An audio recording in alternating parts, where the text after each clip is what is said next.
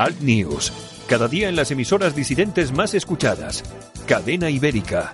Radio Horta Guinardó en Barcelona. Canal 5 Radio en Cataluña y Radio Universal en Galicia.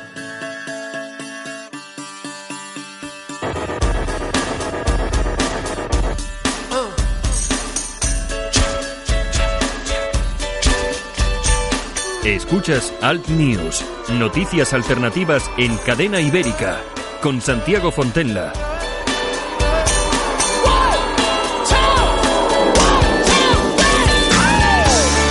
Bienvenidos, buenos días. Esto es Alt News, noticias e información y opinión alternativas aquí en Cadena Ibérica, Radio Horta Guinardó, Canal 5 Radio, Radio Universal en Galicia. Son las 7 de la mañana, estamos a 4 de abril del 19. Ya sabéis que el programa tiene redifusión a las 10 y que después se puede escuchar en todas las plataformas de podcast, eh, donde estamos en Apple Podcast, iTunes, Spotify, en TuneIn, Evox y también en altnews.es. La temperatura más baja de España hoy Soria 4 grados bajo cero y la más alta 22 graditos en Santa Cruz de Tenerife y Las Palmas de Gran Canaria.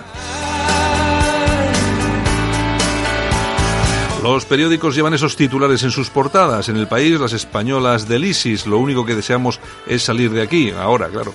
El, gobierno salva los decretos sociales con la mayoría que le dio el poder. El Congreso de Estados Unidos arropa a la OTAN frente a los recelos de Trump. Comer mal mata más que fumar y el cáncer.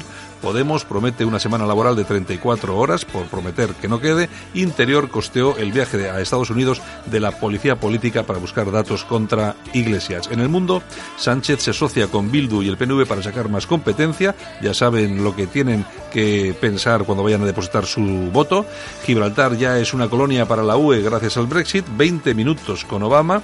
González, Botín y yo le dijimos que se fuera y Guindos asintió. Puigdemont esperaba un 1 de octubre para declarar la independencia. En ABC, Sánchez renueva el pacto de la moción de censura. Podemos, PNV, Bildu y el independentismo catalán aprueban los seis decretazos del gobierno pese a criticar su electoralismo y las dudas sobre la financiación de los casi 4.000 millones que costará aplicarlos. Ya se está preparando ese gobierno Frankenstein separatista para romper España después de estas elecciones generales. Y en La Razón, Sánchez ensaya la reedición del Pacto Frankenstein. Puigdemont planeó una DUI el 1 de octubre si había violencia. La Fiscalía investiga a Ortega Smith por delito de odio a los musulmanes. En fin, eh, no vamos a comentar mucho sobre esto, pero bueno. Francisco González culpa al gobierno y al Banco de España de la crisis de Bankia.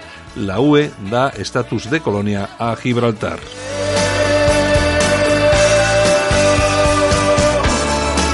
Lo dicho, nosotros comenzamos. Vamos a ir con la revista de prensa y luego tenemos unas cuantas cosas. Hoy vamos a, vamos a traer dentro de unos minutos a una persona que es eh, un hombre un hombre negro hetero eh, que lo hemos encontrado por, por Twitter, que tiene ya unos más de mil seguidores, es un hombre negro, que es de Vox, no es el de siempre, sino que es uno nuevo. Vamos a traerle luego, dentro de cinco minutos, para ver qué es lo que nos cuenta, y tendremos luego también a Armando Robles y también iremos con algo de la efemérides. Así que bueno, vamos con ello, buenos días, gracias por estar aquí, comenzamos. Alt News, cada día en las emisoras disidentes más escuchadas. Cadena Ibérica, Radio Horta Guinardó en Barcelona, Canal 5 Radio en Cataluña y Radio Universal en Galicia.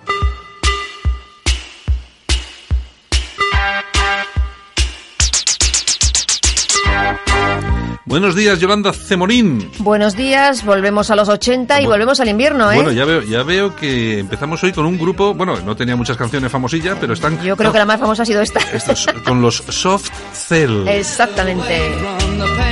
Un grupete que estaba formado ni más ni menos que por Mark Almond, que siempre sido un figurón de la Sí. música británica, y por David Ball.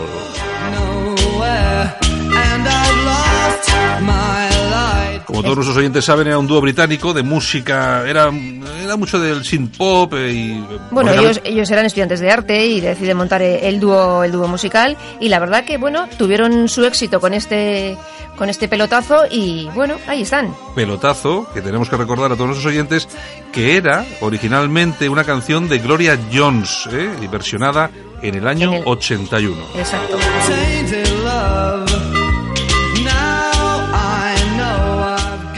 Y bueno, duraron lo que duraron. En el 84 se disuelven, van por libre. En el 91 se vuelven a unir para regrabar esta canción. Sí, claro. Y, bueno, vamos, y seguimos regrabando en el 2003 otra vez.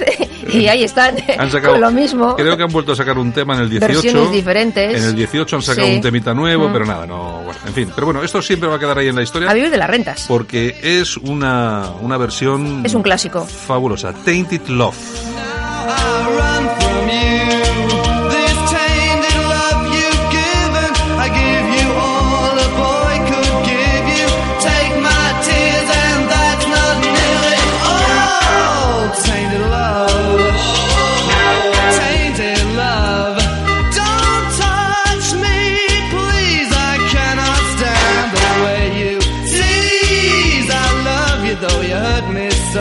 Bueno, pues recordando en esta mañana a Mark Almond y David Ball. Manda, manda, manda. Iba Bueno, a decir. y, y- y tú te acordarás cómo bailaba la gente esta canción en las discotecas, Sí, así sí. que parecía que ah, Sí. de lado a lado de la discoteca.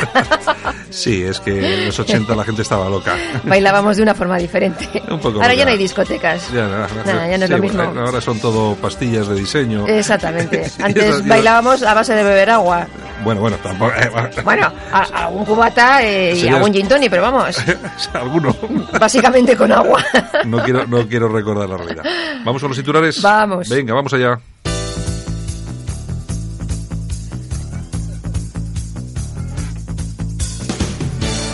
Ahora en Alt News, revista de prensa. Los titulares de los medios alternativos en Internet con Yolanda Couceiro Morín.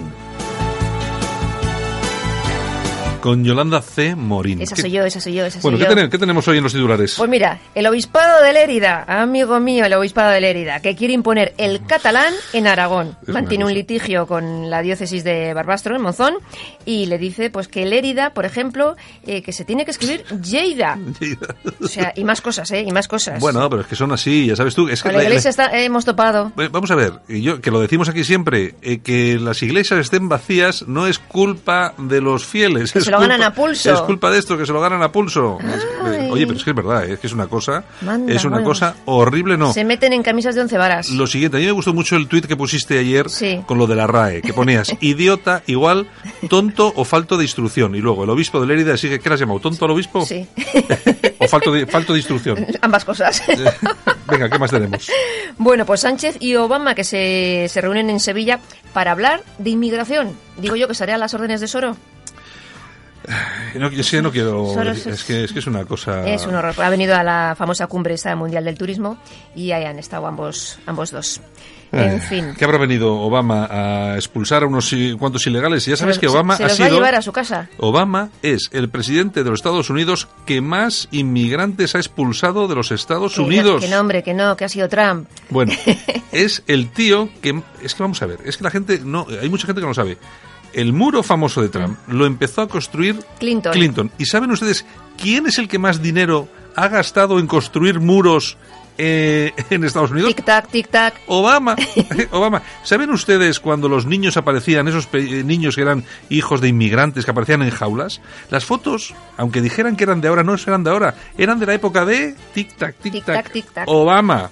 Es que, es que esto es una cosa, es una cosa. Es un sin vivir. Y luego hablan de fake news. Sí, sí, sí, sí. Venga. En fin. ¿Qué más? Bueno, nos vamos a la tribuna del paisvasco.com. Me parece bien. Otra. Merkel insinúa que Hungría y Polonia son un peligro para Europa. En un encuentro con jóvenes en Berlín ha dicho que el avance de los populismos en Europa es un peligro. Pero habla de Hungría y de y Polonia. de Polonia, sí, claro. Vamos a ver, lo único, lo único que han hecho eh, tanto Hungría como Polonia ha sido decir claramente que hay un tipo de inmigración que no es conveniente para su país. La inmigración de esos refugiados, entre comillas, que llegan, que son musulmanes y que ellos no lo quieren ahí porque su experiencia ha sido negativa. Bien, pues la que se está montando con este asunto. Claro. Es decir, que ya un país, un país soberano como Hungría, un país soberano como, Como Polonia, Polonia. o un país soberano como España, no podemos decidir qué tipo de inmigración queremos, en qué condiciones la queremos, cómo debe de llegar, es cómo la vamos incorrecto. ¿Cómo la vamos a financiar? ¿De dónde se ha visto esto? Y eso es la UE, la Unión Europea. Eso es lo que obliga. Vamos a ver, cuando, cuando oímos a nuestros políticos lo de ceder soberanía, eh, ceder soberanía significa que cedemos eh, parte del control de nuestro país y de cómo, cómo se hace funcionar nuestro país. Entonces, ¿qué es lo que pasa? Que perdemos el control de nuestro propio país, que es nuestro, y mandan en nuestro país sobre lo que hay que Los hacer aquí, mandan en Bruselas. Exacto. O en otros sitios. O en otros sitios peores todavía. Exactamente. ¿Qué más? Bueno, alertadigital.com. Venga. España en manos de los herederos políticos de ETA. Bildu sale al rescate de Pedro Sánchez para aprobar los decretazos. Y Otegui ha dicho que, bueno, que Bildu favorece los intereses de la gente. que digo yo, a cambio de que habrá aquí Mm. Bueno, ya sabes, ya sabes que hay una cosa eh, que hay- yo, es que fíjate, no me he acordado estos días que hemos hecho programa, pero el otro día, eh, bueno, yo me acuerdo que cuando, eh, ya que yo, yo creo que ya llevabas ya bastante tiempo en el PP, sacaron un titular, eso de un activista radical se suma al PP y tal y Sí, cual. sí. Bien, y le dedicaron en el mundo, creo recordar, una página entera. Bien, antes de ayer o a- no sé, Bildu eh, hizo una rueda de prensa en la que comunicaba a todo el mundo que en sus listas como número dos iba a ir un tío investigado por pertenencia A a, a ETA. Adivina, adivinanza. ¿Habéis visto, ha visto alguien un periódico en el que titulasen algo como mínimo, un activista radical se suma a Bildu? ¿A que no? No, no. Porque siempre lo utilizan con la derecha. Siempre están detrás de la derecha. Da igual que la derecha sea o Vox o el PP, incluso Ciudadanos. Siempre están detrás de nosotros.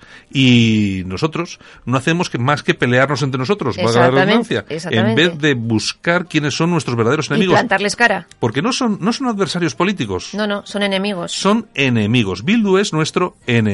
El nacionalismo eh, catalán, vasco, lo que sea, es nuestro enemigo.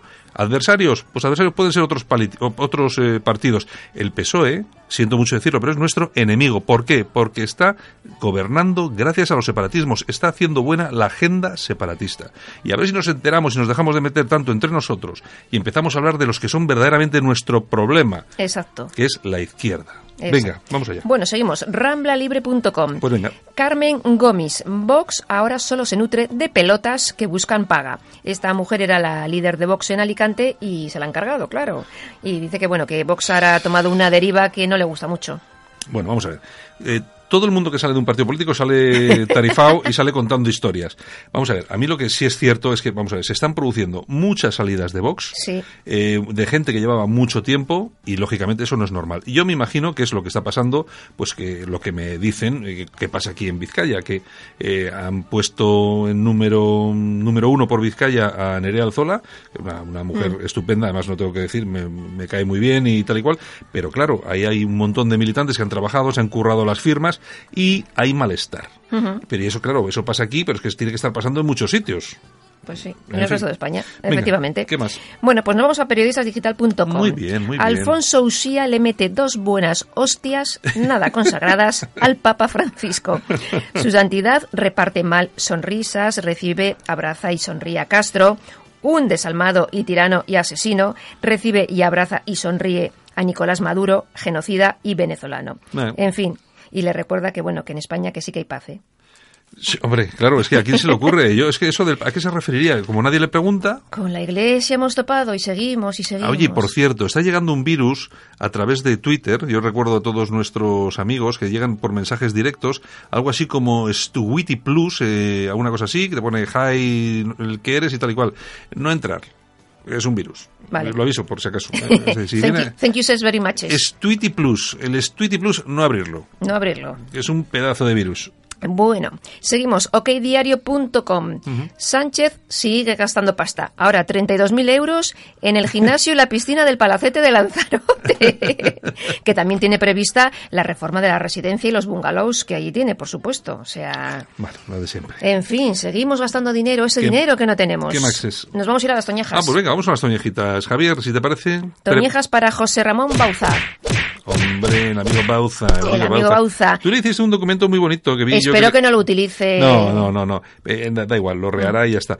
A mí hay una cosa que me sorprende mucho. Vamos a ver, justo antes del, del Congreso del Partido Popular, Sí. eh, se pone, eh, Bauzá se pone en contacto con alguna gente y le dice, vamos a hacer un documento eh, para presentar en el Congreso. Entre esas personas estás tú y había otras personas. Entonces, eh, se presenta ese documento, él no se presenta a- a, a la Secretaría General o lo que sea, pues dice que no, no hace falta y tal y cual. Y resulta que justo después se coge y se va, pero no es que se vaya, es que se mete en Ciudadanos. Así que, así que es que yo no lo no acabo de entenderlo. O sea, Cambio de chaqueta muy rápido, no yo sé. creo yo creo que la gente está perdiendo un poco el, el, el miedo a, a ser chaquetero. Y También hay una la portavoz del PSOE se ha pasado también a, También, a Ciudadanos. Los, los del PP se pasan a Vox con Sí, una sí, tranquilidad sí, pasmosa. O sea, yo creo que ya se ha, ya se ha perdido el miedo a hacer el ridículo y a, y a quedar como un carota, porque estos son carotas. son ¿eh? carotas, son carotas. carotas. Toda la vida viviendo del sueldo del Partido Popular y ahora, pues mira. Hombre, tú, es que vamos a ver.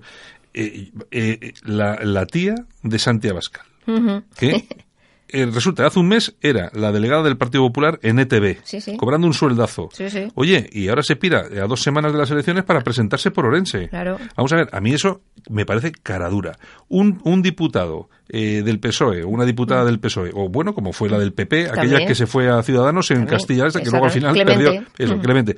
Una cara dura, una carota. Esta del PSOE que se va a Ciudadanos, otra cara dura. Son, esta, vamos es a ver, que son toda lo la, que son, están a la pasta. toda la vida política, todo lo que es la política, están todos por la pasta. Que sí, que sí, que sí. Por la pasta. Me voy, me voy y adiós. Venga, ¿qué más? Pues aplausos. ¿A quién le vamos a dar unos aplausitos? Pues para otro que se va del Partido Popular, a Carlos Iturgaiz. Ay, Pero, pero bueno, este- pero yo se los voy a dar porque conmigo siempre se ha portado estupendamente. Siempre que le he llamado por teléfono, siempre se me ha puesto al teléfono y si le he pedido un favor, ahí ha estado. Bueno, pero no se va del PP. Ha dejado todos sus Ha cargos. dejado sus cargos, Ha dejado- exacto. Iturgaiz no es un hombre que se vaya del PP a otro partido político. No creo, igual estoy diciendo algo que estoy metido la pata, Dios mío. A ver si lo vamos a ver de candidato al Ayuntamiento de Bilbao. Solamente faltaba eso ya. Por Vox. Eh, Sí, por Vox, por Vox, por Vox. Yo, oye, yo hay una cosa que tengo. Oye, todo es posible. Yo hay una cosa que tengo clara. Eh, eh, los del PP que se vayan preparando con lo del Ayuntamiento de Bilbao, porque lo de Vox, Sí, yo sí. creo, yo creo que va a presentar un candidato en condiciones o candidata. Vamos Mm. a ver, aquí se comenta que si Nerea Alzola no, no sale diputada, la meten de número uno para el ayuntamiento. Bueno, que esa puede ser una opción. Pero, si no va a ser alguien... Alguien vistoso, alguien vistoso que decía aquel. exactamente. Bueno, bueno, Yolanda. bueno, nosotros también somos vistosos. Sí, sí, ya, ya. Muy Sí, vistosos. Muy vistosos, muy vistosos. Bueno, Yolanda. Bueno, pues nada, pues hasta mañana. Besitos. Venga, entonces, Adiós. hasta luego. Solo para los valientes que quieren un medio de comunicación alejado de lo políticamente correcto y de la realidad cocinada por los grandes medios de comunicación. Alt News. Somos diferentes. Somos alternativos. Con Santiago Fontenla. Alt News. Cada día en las emisoras disidentes más escuchadas. Cadena Ibérica. Radio Horta Guinardó en Barcelona. Canal 5 Radio en Cataluña y Radio Universal en Galicia. En Alt News, La Ratonera. Un espacio de análisis de la actualidad con Armando Robles y Santiago Fontenla. Críticos, ácidos, alternativos, otra lectura políticamente incorrecta de lo que sucede en España, Europa y el mundo, y no nos cuentan. Y hasta Málaga, que nos vamos como cada mañana. Armando Robles, director de alertadigital.com. Buenos días. Buenos días, Santiago, ¿qué tal? Bueno, eh, aquí estamos eh, como cada como cada mañana. Eh, si te parece, nos vamos a ir hasta Barcelona porque Ajá. porque tenemos allí a una a una persona. Bueno, además eh, no tiene nombre. Se le conoce porque está en, en las redes sociales como un tío negro hetero. Bueno, buenos días. Buenos días. ¿Qué Buenos tal? días, España. ¿Qué, qué tal estás? Bueno, estás en Barcelona, ¿verdad? Sí. Bueno, eh, nada, el, eh, la cuestión es que hemos visto algunos vídeos tuyos en las redes sociales y bueno, eres un, eres, te haces llamar un tío negro hetero. Me imagino que como el tío blanco hetero, que también es muy famoso haciendo sus vídeos y la verdad es que hemos visto tu cuenta de Twitter y bueno, hemos querido llamarte esta mañana, pues nada, para saber mm, un poco de ti, porque eh, eres otra, otra persona, igual que Bertrán Endongo, que lo tuvimos aquí hace unos días, que eres eh, absolutamente fan de Vox. Sí, eh, eh, vamos a ver, ¿de dónde eres en principio? Soy de Nigeria. De Nigeria, o sea que eres nigeriano, que llevas mucho tiempo en España. Sí, casi 20 años. Ah, bueno, o sea que ya llevas aquí un montón de tiempo. Eh, ¿Qué te iba a comentar? Eh, eh, eh, ¿ti- ¿Estás aquí ya has hecho tu vida? ¿Estás casado, etcétera, etcétera? O, o- No, soy, ahora mismo soy estudiante, estoy estudiando idiomas porque Ajá. quiero ser tripulante de cabina, que Ajá. significa azafato. Ujú. Muy bien, y estás estudiando ahí en Barcelona, ¿verdad? Sí. Vale, oye, una cosa que te iba a comentar. ¿Cómo ves tú, cómo ve una persona que lleva 20 años aquí en España, pero bueno, es nigeriano, el problema que estamos y que estáis, claro, lógicamente viviendo en Cataluña? Porque claro, tú estás eh, eh, enfrentado a ese problema, estás lógicamente en Vox, pues lógicamente estás, estás frente a ese problema, ¿no? sí. Sí. Em, Sí. principalmente intento no salir a la calle con una bandera de España o o con una bandera de Vox porque aquí te, te linchan, te agreden, te lanzan piedras y, y suelo ser más para las redes sociales, hacer vídeos para las redes sociales, testarme vía redes sociales y sin dar mi nombre porque si no van a por ti por ese sentido más en Barcelona. Ya, ya, ya. Bueno, ¿qué es lo que te ha traído? ¿Tú eres militante de Vox o simpatizante?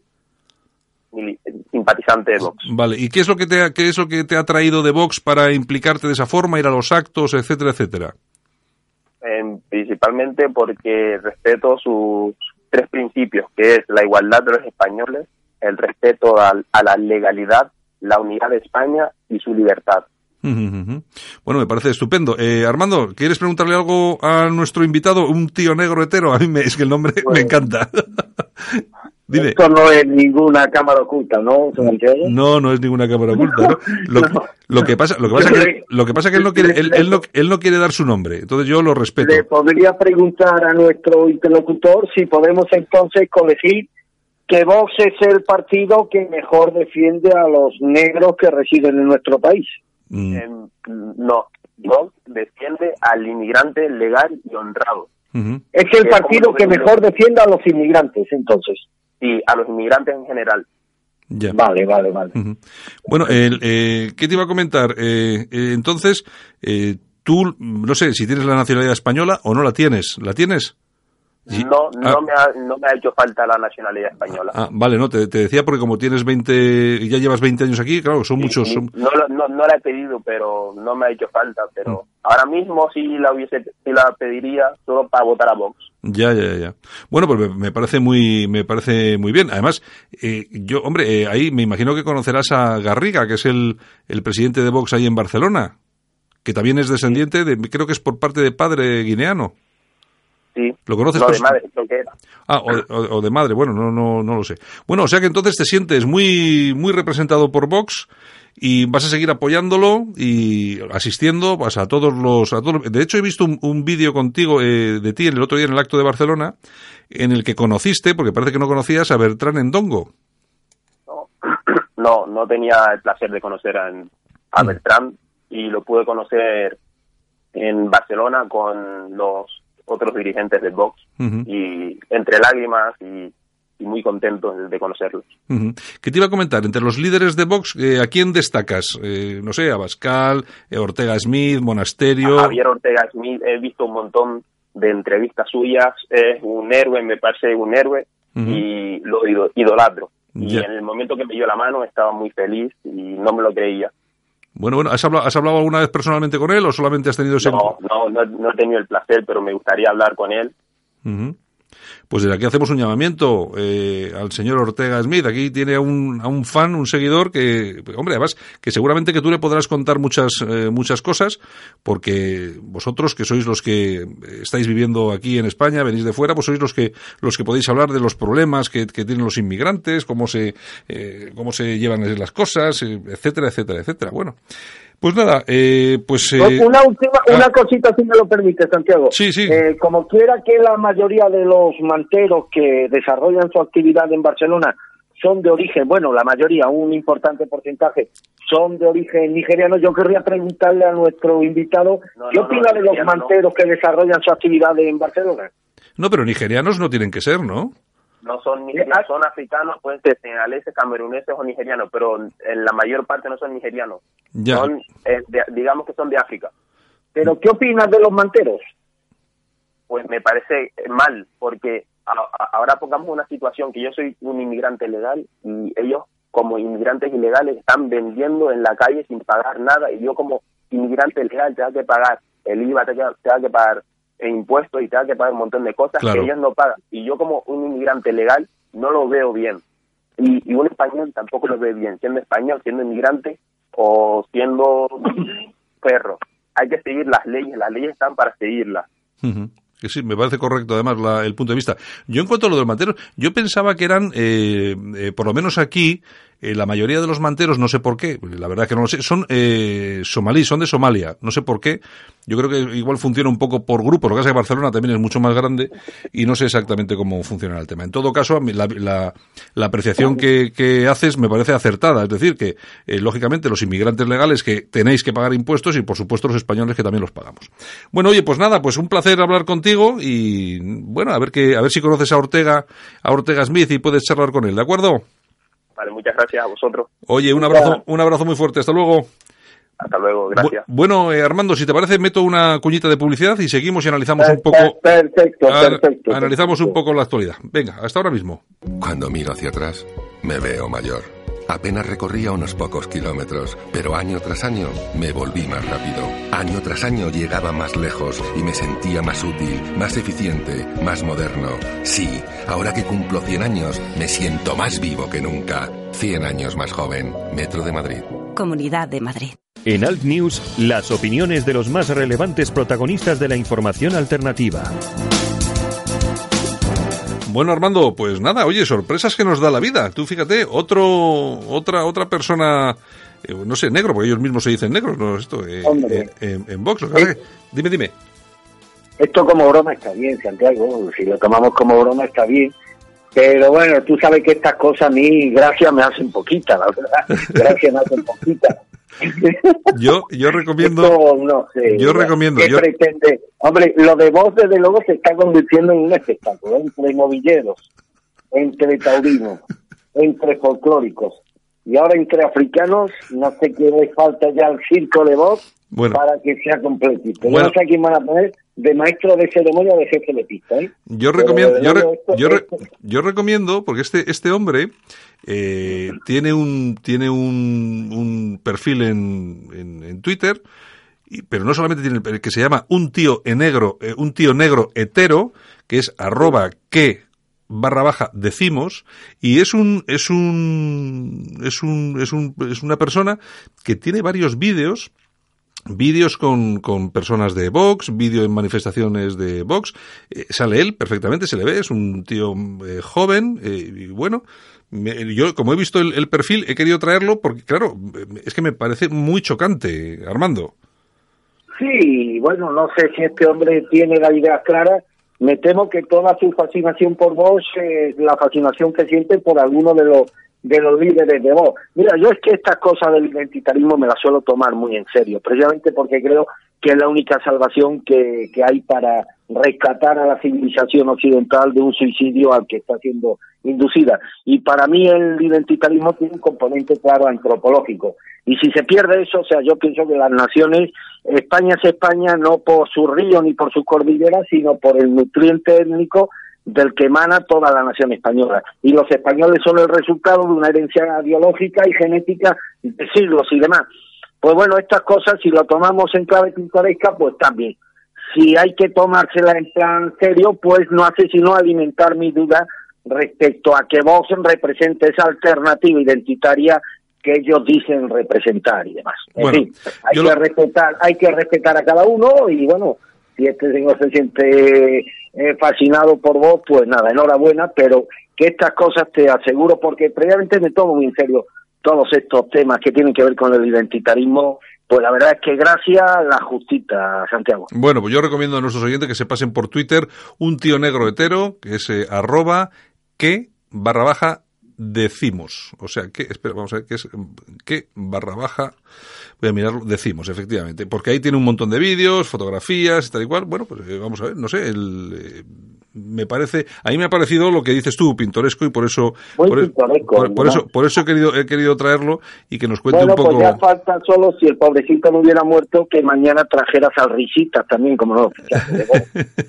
bueno, oye, todo es posible, ¿eh? Todo es posible. Oye, y mientras, bueno, mientras todo esto ocurre, tú fíjate cómo están las cosas, porque eh, ni más ni menos eh, que hemos tenido a nuestro amigo Obama por aquí cerca.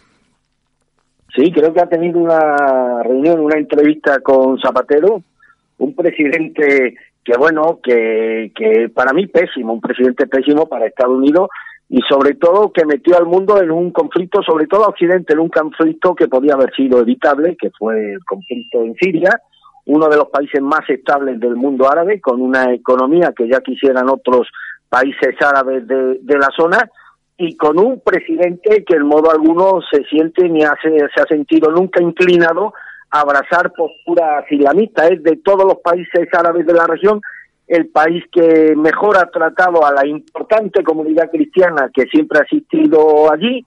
De hecho, uno de los principales apoyos que ha tenido Basar ha sido precisamente de las comunidades cristianas debido al respeto que han sentido por parte del Estado y sobre todo a, la, a, a las garantías legales que siempre han tenido y de pronto, pues de buena primera, pues allí nos creó el señor Obama, el pacifista señor Obama, Premio Nobel de la Paz, nos creó un conflicto que hubiera sido perfectamente evitable. Y fruto de ese conflicto, pues el advenimiento de uno de los peores grupos terroristas del siglo XXI, como ha sido el Estado Islámico, pues que ha dejado de sí, tras de sí una estela de, de miles de miles de muertos algunos de los cuales, pues desgraciadamente, han sido compatriotas europeos fruto de atentados terroristas cometidos en nuestros países. Y no perdamos, y no perdamos tampoco de vista que Obama fue, por mucho que estén diciendo eh, de Trump, fue la persona que más inmigrantes expulsó de Estados Unidos, la persona, la persona que, eh, que, es la persona eh, responsable de que esos niños fueran metidos en jaulas, no Trump, porque todas las fotos que aparecieron de los niños en jaulas eran de la época de Obama, y es el presidente que más dinero ha gastado en el muro que dice que quiere construir Trump, pero que ya está medio construido porque lo hicieron entre Clinton y Obama. Sí, esto es como lo que propuso el otro día Vox, Claro, eh, puesto ya imitar, hombre, si hay que imitar a un dirigente, pues hay que ser un poquito original, ¿no? no sacar el tema del muro, que es un clara, una clara copia de lo que de lo que propuso Donald Trump cuando propusieron construir un muro en Ceuta y Melilla, hombre, Ceuta y Melilla ya tienen vallas fronterizas, otra cosa es que es que los cuerpos y fuerzas de seguridad del Estado encargados de custodiar esa valla fronteriza reciban órdenes, como han recibido por parte del Ministerio del Interior, de que se muestren laxos en el ejercicio de su función policial. Pero Melilla y Ceuta tienen vallas lo suficiente que deberían ser garantía de que no entrarán ilegales en nuestro país siempre y cuando, insisto, los cuerpos y fuerzas de seguridad del Estado hicieran bien su trabajo no es porque no tengan capacidad para hacerlo, sino porque como ellos mismos lo han reconocido, y aquí lo reconoció Perdiguero en una entrevista que le hiciste, reciben órdenes muy claras y taxativas de que no se empleen a fondo cuando se producen estas avalanchas masivas de inmigrantes ilegales. Está claro. Bueno, y mientras tanto, eh, Pedro Sánchez, que sigue a la suya, ya ha conseguido ya el apoyo del Partido Nacionalista Vasco y Bildu a sus decretazos a cambio de desatascar transferencias, es decir, que va a pagar el precio que haga falta para poder seguir haciendo lo que le da absolutamente la gana y sobre todo medidas que son electoralistas 100%. Mira, esto me parece profundamente inmoral que viniendo de este personaje no me extraña en absoluto, que Pedro Sánchez es un personaje eh, no no no inmoral, es, es, un, es una moral que ha sido presidente del gobierno gracias al apoyo de lo peor de cada casa en contra de lo que él ya de lo que él prometió de que nunca sería presidente sustentado por el apoyo de los separatistas ni de los proetarras. Mira, eh, Santiago, hay una regla no escrita en todas las democracias occidentales según la cual cuando se disuelve un parlamento, los parlamentos nacionales se convocan elecciones, pues hay un periodo de interregno donde los líderes pues se encargan, bueno, de sustanciar algunos asuntos urgentes que no pueden esperar a que se conforme un nuevo gobierno, pero estos grandes temas, estos grandes temas que requieren consenso y requieren sobre todo de su aprobación y clave parlamentaria, pero como Dios manda, no, no, no a través de decretazo, pues estos temas generalmente se dejan en stand-by hasta que se forme un nuevo gobierno, ¿no? Mm. Está claro que estos decretazos responden única y objetivamente a criterios electoralistas de Pedro Sánchez, ni siquiera del Partido Socialista, a criterios electoralistas. Mal de venir las, las cosas, ¿eh? Las encuestas internas que esta gente tiene que manejar para que tenga que recurrir a este tipo de medidas, una vez más, apoyadas por los separatistas y por y en este caso por Bildu, ¿no? Los proetarras de los proetarras de, de Bildu. Es decir, este señor está dispuesto y lo está demostrando estos días a comprometer seriamente la integridad territorial, la unidad de España y la seguridad colectiva de los españoles con tal de eh, conseguir, según cree, unos votos que le permitan, pues bueno, revalidar su sueño de permanecer en la Moncloa eh, durante, durante cuatro años. Aquí lo que habría que preguntar, el Partido Popular, de hecho, se pasó la tarde de ayer eh, reclamando explicaciones al presidente del gobierno, habría que preguntar y tendríamos que saber qué contraprestaciones van a recibir los separatistas vascos, en este caso, a cambio de su apoyo a, esto, a estas medidas, una de las cuales, Claro. la relacionada con el, con el alquiler, me consta que no le hacía ninguna gracia al Partido Nacionalista Vasco. ¿A qué se ha debido el cambio de posición del Partido Nacionalista Vasco en las últimas horas, pero sobre todo, qué contraprestaciones, qué competencias nuevas han recibido los nacionalistas vascos para que mm, le den su apoyo al presidente del gobierno que está en una fase desesperada intentando amarrar el mayor número de votos posible. Esto puede que sea legal, eh, posiblemente sea legal, pero se trata sin duda de una decisión profundamente ilegítima y profundamente inmoral, inmoral que nos dice bien a las claras eh, el perfil el perfil absolutamente deshonesto que tiene el presidente del gobierno que espero que deje de serlo a partir del 28 de abril. Pues ya veremos, ya veremos a ver qué es lo que ocurre. Bueno, y mientras tanto, en Brunei ya sabes que se ha cambiado el código penal y resulta que ahora se castiga con la pena de muerte eh, pues eh, cuestiones como la homosexualidad, el adulterio, la blasfemia y la apostasía y con castigos corporales por, por robo y, y por aborto. La cuestión es que a mí me llama mucho la atención, Armando, que sea precisamente ahora cuando alguno se tira de los pelos con estas cosas, cuando todo esto de lo que hablamos ya existe, ya existe en un montón de países del mundo islámico, mientras aquí las asociaciones se dedican a denunciar a los periodistas, eh, que en tu caso, el caso de Yolanda, etcétera, etcétera, por eh, hablar de determinadas cuestiones, resulta que eh, no oigo yo a estos de musulmanes por la contra la islamofobia hablar de estas cosas y denunciar este tipo de, de asuntos. Está claro, está claro. Bueno, y no solamente en Brunei, en Arabia Saudí, Claro, bueno, las en Irán. homosexuales se castigan con la pena de muerte, En en Irán. Se castiga con la pena. Son ma- son un poquito más menos sofisticados que lo que hacía el Estado Islámico, que directamente los tiraba por la azotea. Los iraníes tienen la delicadeza de colgarlos de una grúa, ¿no? En Sí. fin, son un poquito menos sofisticados.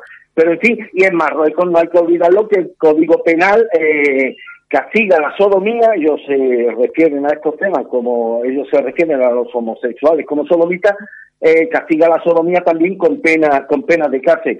No solamente esta asociación va a decir nada, sino tampoco estas organizaciones progresistas occidentales que tanto se manifiestan en favor de los derechos de los homosexuales, eso sí en nuestros países, ¿no?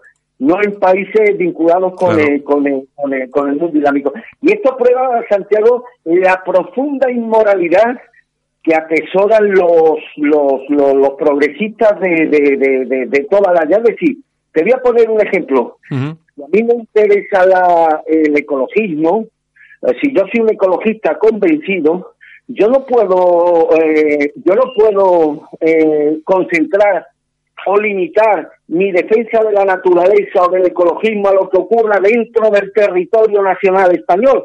Es decir, a mí me tendría que preocupar en igual medida lo que ocurra, cualquier alteración del medio ambiente o cualquier atentado contra la naturaleza, ocurra en España, ocurra en Pekín, Claro. ocurra en cualquier país del mundo, si fuera, si soy un ecologista coherente con eso que digo defender. Curiosamente, esos que aquí se proclaman defensores de los derechos de los gays, que callan como auténticos bellacos, cuando desgraciadamente día sí al otro también tenemos testimonios de casos como este que tú has comentado en Brunei y otros muchos que acontecen a diario, a diario en países de obediencia islámica. Ni se van a pronunciar, con lo cual ellos demuestran con esto que aquí lo que siguen no es defender los derechos de los homosexuales, sino una hoja de ruta impuesta por el globalismo, por las élites financieras, para la reversión demográfica de nuestros países y sobre todo para destruir algo que les obsesiona mucho, destruir el concepto de unidad familiar tradicional y que fuera de nuestra frontera, pues estos temas no les preocupa porque literalmente a ellos los derechos de los homosexuales tampoco nunca les nunca les ha preocupado. Instrumentalizan este esta cuestión, pero sobre todo para ir más allá de, de- esta defensa. Ellos con esto pues intentan menoscabar el prestigio y la credibilidad de la Iglesia y de aquellos que defienden, que todavía se atreven a defender el concepto de la unidad familiar. Y no, y no solamente eso, sino pues vamos a ver, hace unos días, eh, hace un par de semanas, eh, conocíamos que una abogada iraní, eh, defensora de los derechos eh, humanos y derechos civiles, eh, que era, defendía a varias muchachas de estas que habían sacado algunos vídeos donde se quitaban el velo, resulta que ha sido condenada precisamente por esto a 35 años de cárcel y, ciento, y, 35 años de cárcel, y, ciento- sí, sí. y 130 latigazos. Eso, y, y vamos a ver, y eh, cuando eh, decimos y hablamos de todo esto y criticamos todo esto, eh, inmediatamente se nos tilda de islamófobos. Pero es que es la realidad. Es que vamos a ver, eh, tú, eh, si yo dijera, bueno, es que es que mandan a los presos a la luna, pues eso es, eso es mentira. No se pueden decir mentiras, pero sí se puede decir la verdad. Y la verdad es que una abogada defensora de los derechos civiles y humanos que, que- que lleva la defensa de chavalitas que se quitan el velo, la han condenado a 35 años de cárcel por nada. Y a los homosexuales los cuelgan de grúas. Y a las mujeres, las, si las eh, pillan en adulterio o si las violan, encima las, eh, las latigan a ellas. Es que claro, ¿y por, ¿qué pasa? ¿Que está prohibido? Yo- decir, eh, contar la verdad, es que es una cosa. Y además, Y no sé- sobre que- todo respecto a un tema de actualidad que ocurrió en el día, bueno, ha ocurrido en los últimos días, hay que recordar que la asociación, creo que se llama Musulmanes contra la Islamofobia, Sí. que consiguió que la Fiscalía admitiera trámite y, y posteriormente se dictara una orden de detención contra mí hace unos meses, mediante la cual estuve detenido o retenido por espacio de ocho horas hasta comparecer ante la jueza, simplemente porque en un programa de televisión ya desaparecido, en una entrevista telefónica con el padre custodio, párroco de hospitales, dijimos, dijimos que en muchas mezquitas españolas se está predicando, se está adoctrinando a los fieles en el odio a los que no son musulmanes, pues esta fue una razón suficiente para que la jueza, una jueza de Málaga, ordenara mi puesta a disposición judicial y ya sabes que fui, eh, fui sometido a un durísimo interroga- interrogatorio sustanciado finalmente con mi con mi puesta en libertad, eh, en libertad. Esto fue un triunfo enorme para esta asociación contra la islamofobia que consiguieran a través de una querella la detención de un periodista caracterizado, no hay que negarlo, por sus críticas hacia determinados comportamientos de representantes islámicos que colisionan con nuestras normas civilizadoras de vida, esto ya fue un triunfo moral para ellos, hasta tal punto de que luego repitieron esta misma ofensiva judicial contra otros periodistas y ahora le ha tocado a Ortega Smith el número dos de voz que ha sido también fue objeto de una denuncia por parte de, esta misma asociación una denuncia que la fiscalía está estudiando por si fuera constitutiva de algún tipo de delito. Mira, eh, esta- estas son las cosas que cuando este tipo de cosas cuando me tienen como víctima a un ciudadano español, en este caso me tuvo como víctima a mí. Mm. Eh, Recuerdas que el otro día recordaba la el famoso dicho de Bertolt Brecht cuando Sí. vinieron a por mi vecino, pero como yo no era comunista me callé. Vinieron a por el otro y como yo no era judío me callé. Y ya vinieron a por mí y me llevaron. Pues esto es exactamente lo mismo. Estas cosas, no, el silencio que mantuvieron eh, tanto los medios de comunicación, las asociaciones de la prensa, como algunos partidos políticos que son muy beligerantes con estos temas, pues fue desgraciadamente el preludio o con ese silencio crearon un clima de complicidad Sí. con los perpetradores de estas acciones legales que al final nos tienen, me tuvo a mí como víctima hace unos meses, ha tenido como víctima posteriormente a algunos periodistas y ahora está teniendo como víctima nada menos que al número dos de Vox.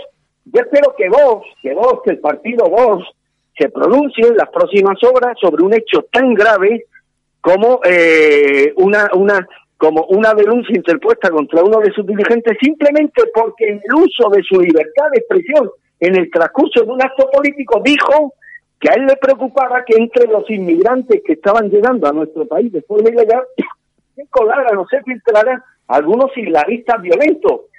Fíjate que es manifestación que podría asumir, yo la asumo, eh, podría asumirla cualquiera de nosotros. Bueno, pues esto ha dado pie a una denuncia y a que la Fiscalía haya anunciado en las últimas horas que está estudiando el asunto por si fuera constitutivo de un presunto delito de odio. Yo espero que Vox se pronuncie sobre este asunto que ahora afecta a, su número dos, a uno de sus dirigentes, hombre, y yo espero que Vox asuma el compromiso de anunciar a los españoles de que lo primero que haría si tuviera posibilidad de condicionar el próximo gobierno del Reino de España sería la ilegalización de esta asociación, el investigar quién está detrás de esta de esta asociación y por supuesto el garantizar a los periodistas y a cualquier ciudadano español libre que su legítimo derecho a la libertad de expresión que consagra la Constitución no puede verse coaccionado por estas medidas coercitivas promovidas por esta asociación que le ha tomado la medida al sistema judicial español y cada vez que cualquier periodista, que cualquier político, que cualquier ciudadano libre formule unas manifestaciones que a ellos no les gustan, pues se van directamente al juzgado de guardia la certeza de que esas, esa denuncia va a ser admitida a trámite y en el mejor de los casos para ellos, y en el peor para mí, pueden incluso terminar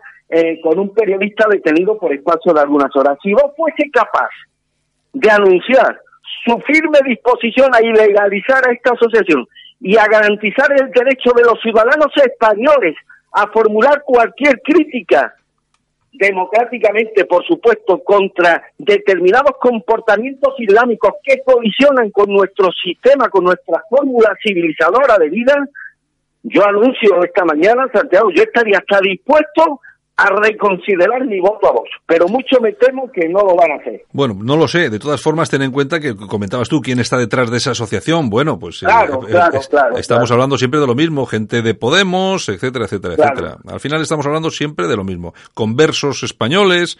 Bueno, es todo, es todo un problemón. Yo de todos modos eh, no quiero hablar demasiado porque, como bien sabes, eh, también también han denunciado, también está en la fiscalía eh, investigando algún artículo de Yolanda. Y Sí. entonces, eh, mejor mantenerse de momento, de momento en silencio, pero hay una cosa que está muy clara.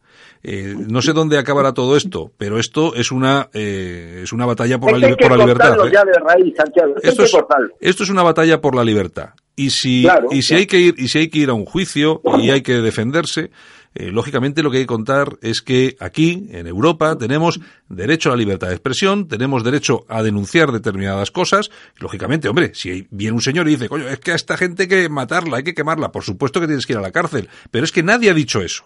Nadie ha dicho Ya, eso. ¿eh? Ni tú, ni, ni Yolanda, ni Ortega Smith, ni nadie. Entonces, ¿qué es lo que pasa? Pues que aquí eh, lo que, de lo que estamos hablando es que nos ha costado muchos siglos, muchos siglos tener libertad de expresión, libertad de opinión, que un periodista pueda escribir en libertad. O sea, es que nos ha costado mucho tiempo para que ahora vengan estos a poner eh, denuncias y que la fiscalía, porque hay una fiscalía de odio, eh, porque, hay, porque hay, hay otra cosa que es muy importante. El, eh, es igual que el tema de la islamofobia. Yo siempre lo digo. ¿Existe la islamofobia? No. Es, que- es que desde mi punto de vista no existe la islamofobia. Vamos a ver, tenemos ahí eh, una cuestión muy, muy importante. Tú cuando naces, eh, naces eh, negro, naces blanco, bueno, pues naces así. Nace, eres, naces homosexual, eh, tal, bueno, pues naces así. Bien, meterse con eso, pues sería racista, sería homófobo, lo entiendo, porque es una cosa que viene ya impuesta de nacimiento. Pero es que eh, ese- ser musulmán es algo que se escoge, es algo que se elige libremente. Y por supuesto, el, yo también puedo elegir no creer en el Islam. Y si cuento mi historia, soy islamófobo. Si yo me estoy oponiendo desde, mi, desde mis ideas a que a una mujer se le ponga un velo islámico, soy islamófobo. Es que claro, No, no, por es que claro, ¿en qué estamos? ¿Es que en qué estamos? Pues bueno, pues bueno, ya veremos a ver cómo evoluciona esto, porque aquí estamos hablando de libertad. Y aquí, claro, lo que pasa es que estos, estos son un lobby que me imagino bastante potente, que no sé de dónde vendrán sus apoyos y ayudas, y lógicamente eso lo que quieren hacer es acallar a todo el mundo, que no haya una sola crítica, para ir imponiendo una agenda que todos conocemos eh, cuál es. En fin, es lo que tenemos. Eh, sí, eh, pero hay una cosa importante. eh, yo he consultado, bueno, me preocupan estos temas y el diccionario de la Real Academia Española de la Lengua, Santiago, define el odio como un sentimiento. Y un sentimiento es un estado de ánimo. Mm. Vamos a ir a la literalidad de eso que ellos Claro. han prescrito como delito. Claro. De manera que no resulta verosímil, Santiago, que se juzgue a una persona por sus sentimientos. Y yo te voy a poner un ejemplo. Si yo odio el desorden, la violencia, la corrupción o la delincuencia, me convierte yo en un peligro social. Sin embargo, si yo amo la molicie, la pereza, la invasión de inmigrantes, la invasión de vagos y maleantes, me convierto en un ejemplo social. Es decir, que si yo denuncio a los musulmanes yihadistas por basar el seguimiento de su doctrina en un libro que contiene más de 100 leyes que predica la violencia, Mm. estoy con ellos predicando el odio y aquí tendría vos que haber dicho algo porque esta vez le afecta al número dos del partido y decir de una forma clara y rotunda que le guste o no a esta asociación musulmana, los sentimientos no pueden castigarse. Lo que se castiga es la acción, que es el primer elemento jurídico de- de- del delito. Pero es que además vemos cómo los medios de comunicación están siendo cómplices por miedo, que es lo que ellos quieren, que el Sí. miedo impere a la hora de escribir y a la hora de, de expresar opiniones. Y así, por ejemplo, si se ataca a un senegalés en España y se le abre una brecha en la frente, esto se convierte para los medios en un... eh, es- esto es un delito de lesiones. Igual que si alguien les ataca a cualquiera de los, los oyentes y les abre y les abre la cabeza. Sin embargo, si este ataque tiene como víctima en el transcurso de una riña, por ejemplo, a un senegalés, esto se convierte inmediatamente en un acto de xenofobia. Sin embargo, si la víctima es de Cuenca, pues se convierte en una simple riña, es decir, supuestos idénticos, pero distintos tratamientos jurídicos. Es que es un tema muy serio y muy grave, Santiago, que Sí, sí. merecería un amplio debate por parte de los partidos políticos que aspiran a ganar el día 20. Además, esto no lo va a hacer la izquierda. Pero, hombre, yo espero que Vox diga algo sobre este tema. Sí, y me imagino porque este- en esta ocasión le toca de cerca al número dos, lógicamente. Bueno, ya veremos a ver qué es lo que qué es lo que pasa. En todo caso, yo lo que tengo muy muy claro y yo creo que tú también, Armando, es que esto aquí de lo que estamos hablando es de una batalla por la libertad, por la libertad de expresión, por, la- por libertad claro, de opinión. Tenemos derecho eh, a decir lo que pensamos, eh, lógicamente sin llamar a la violencia, sin llamar a tal, pero hay que decir lo que se piensa y bueno, y lo defenderemos donde haya que defenderlo. Armando, y pues que no estamos defendiendo nada que no entre dentro de los márgenes de un Estado democrático y libre. Claro. Es decir, aquí se está atacando todo el día a la iglesia, a los curas, a los pederastas, se está atacando de una forma de más sin misericordia.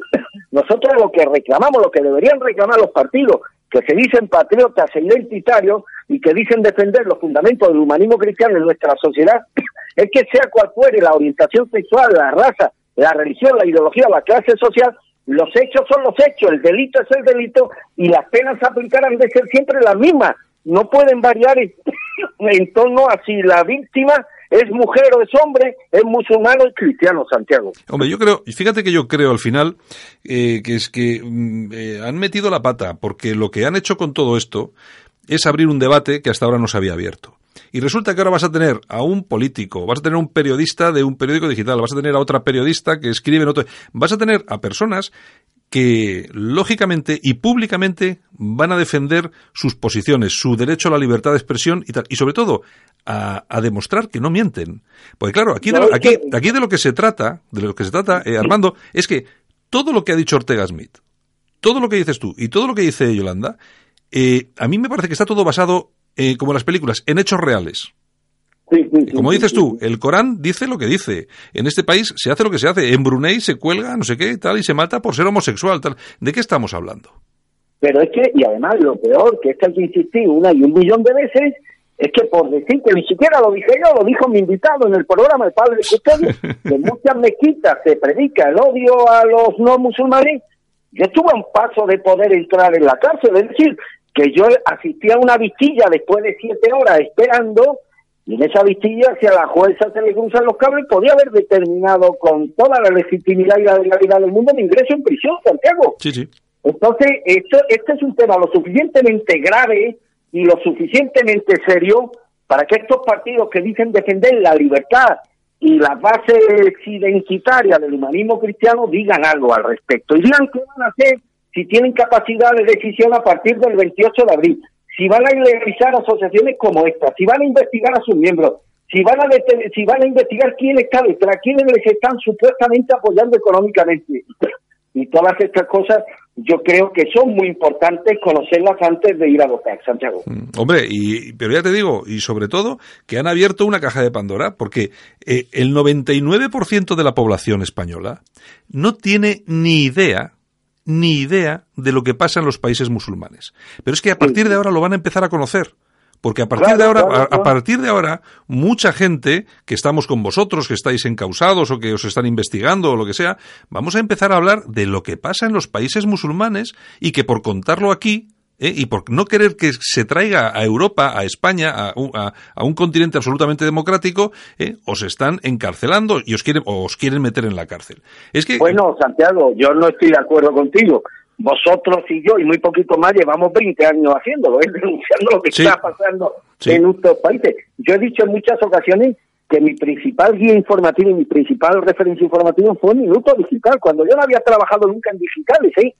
Yo siempre había trabajado en prensa escrita, relacionado siempre en un ámbito provincial, es decir, en el ámbito de Málaga, Yo estaba acostumbrado a informar sobre lo que hacía un alcalde, otro, pero la política nacional me quedaba muy lejos y la política internacional, lo que a mí me abre los ojos, informativamente hablando, lo que a mí me abre un cauce dentro del periodismo que por el que he sentido siempre auténtica pasión, fue Minuto Digital, la conversión de Minuto Digital en uno de los principales instrumentos de Europa denunciando estas cosas que nadie se atrevía entonces a denunciarlas. Y eso es lo que me abre a mí el camino, Santiago. Y entonces, hombre, eh, en nosotros en este caso no pecamos de sospechosos. Llevamos ya muchos años denunciando estas cosas, Santiago. Está claro. Bueno, ya veremos cómo evoluciona este tema. Tranquilidad, mucha calma y desde luego hay que plantar cara a toda esta gente que quiere venir aquí a imponernos una, una forma de ver las cosas que no coincide exactamente con lo que pensamos aquí en Europa y en España, en un sistema democrático donde no admitimos que a las mujeres se les pongan velos ni a los hombres eh, que tengamos que hacernos crecer la barba. Así que poco a poco iremos con ello. Armando, pues nada, buenos días y mañana estamos otra vez. Buenos días, Santiago. Un abrazo muy fuerte a ti y a todos los oyentes. Como siempre, un placer. Venga, hasta luego. Adiós. En Alt News, La Ratonera, un espacio de análisis de la actualidad con Armando Robles y Santiago Fontenga. Críticos, ácidos, alternativos, otra lectura políticamente incorrecta de lo que sucede en España, Europa y el mundo, y no nos cuentan.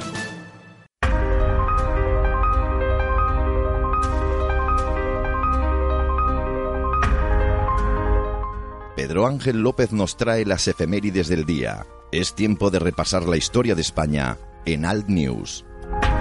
Don Pedro Ángel López, buenos días, bienvenido. Buenos días, eh, ya jueves o jueves. Sí, ya, ese, es-. Oye, para algunos es el mejor día de la semana. Sí, claro, depende. Si es, si es taxista y libras el jueves, seguro que sí. claro, claro. bueno, oye, que nos queda muy poquito. Eh, ¿Qué tenemos por ahí? Pues mira, eh, dado que dentro de unos días vamos a empezar a tratar eh, tema de Blas de Lezo, tema de Sebastián Eslava, lo vamos a mezclar, digo esto porque entre marzo y mayo se desarrolla la batalla de, de, de Cartagena de Indias. Y como los ingleses siguen haciendo de las suyas con el tema del Brexit, yo creo que me ha parecido oportuno que hablemos de por qué se produjo esa batalla de Cartagena de Indias. Yo creo que todo el mundo sabe lo que son los británicos a la hora, eh, bueno, es el, como dicen por ahí, es el máximo exponente en invalidar tratados. Quiero decir, con Inglaterra ha firmado tratados, eh, paz, eh, acuerdos, eh, son los primeros en romper los acuerdos, pero en cuestión de minutos.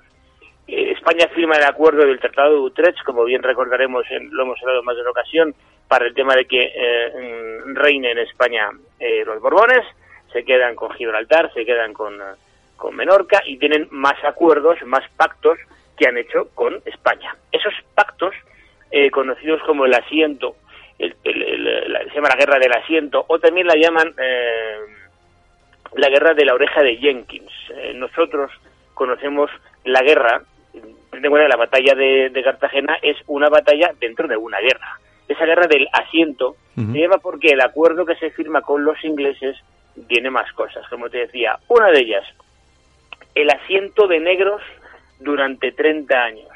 El pacto, el acuerdo, le permite a los británicos que durante 30 años trafiquen en la- dentro de, de de Hispanoamérica, dentro de España, de, de sus territorios, nada menos que 4.800 esclavos al año. Así que si multiplicas 4.800 eh, esclavos por 30 añitos, te sale la bonita cifra de 144.000 esclavos Ujú. que podrían eh, traficar los ingleses. Y aparte de todo esto, los ingleses también pactan el tema del navío. Eh, ellos hay una uno de los acuerdos es que durante una vez al año hay un navío, eh, navío de tránsito que lo que permite es llevar un cargamento de lo que le apetezca a los británicos llevar a, a Hispanoamérica y traficar con ello, vamos, comerciar, comerciar con ello. Bueno, el caso es que todo esto lo que hace es generar, lógicamente, que mm, un poquito más. Le pasa como en el Brexit. Primero quiere la sábana bajera, luego la sábana de arriba, luego la otra sábana, y entonces estamos siempre sumando.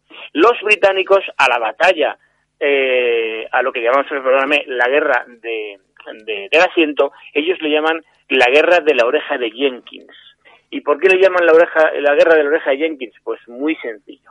Eh, hartos los españoles de estar permanentemente eh, aguantando eh, escarceos británicos en las costas españolas, bueno, pues una de las veces eh, un barco español, eh, eh, ve un barco británico, va por él, lo aborda y entonces al capitán del barco, un tal Jenkins, pues eh, bueno, pues el capitán español lo que hace es cortarle la oreja. Una de las orejitas de las dos que tenía se la corta y le dice, eh, como vengas otra vez a tu rey, también se lo voy a hacer. El caso es que eso lo que genera es, bueno, pues eh, ir a Londres a llorar a, a la Cámara de los Comunes y a decir que los españoles somos muy malos y que les hemos provocado. Honestamente, lo de la, el asiento de los negros es una cosa real, está documentado, está en un acuerdo, está en un tratado. El tema de la oreja de Jenkins no deja de ser una excusa británica para animar al gobierno británico a que ponga dinero y se empiece la, la guerra del asiento con el único objetivo de, eh, de, bueno de hacerse con toda Hispanoamérica. Recordemos que si no llegamos a ganar esa batalla, esa guerra, eh, hoy en día toda Hispanoamérica estaría hablando inglés, porque el objetivo británico era entrar por Cartagena de Indias, que era lo más lo más razonable a nivel militar, pero luego llegar, lógicamente, a esa tierra de fuego. Está claro. Pues muy, que no sé si ya se ha dado cuenta el Papa. no sé, el Papa, el Papa, el Papa sabe Dios últimamente cómo está y con quién está. No sé exactamente quiénes son amigos y enemigos. No lo tengo muy claro. Te quita tan pronto el anillo como que te lo pone. Ya te digo, no sé, es una cosa, es una cosa pasmosa. Yo me- hay veces que no sé muy bien por dónde me da el aire, pero bueno, en fin. Bueno, eh, Pe- Pedro Ángel, un abrazo muy fuerte y mañana nos escuchamos otra vez. Muy bien, hasta mañana. Venga, hasta luego.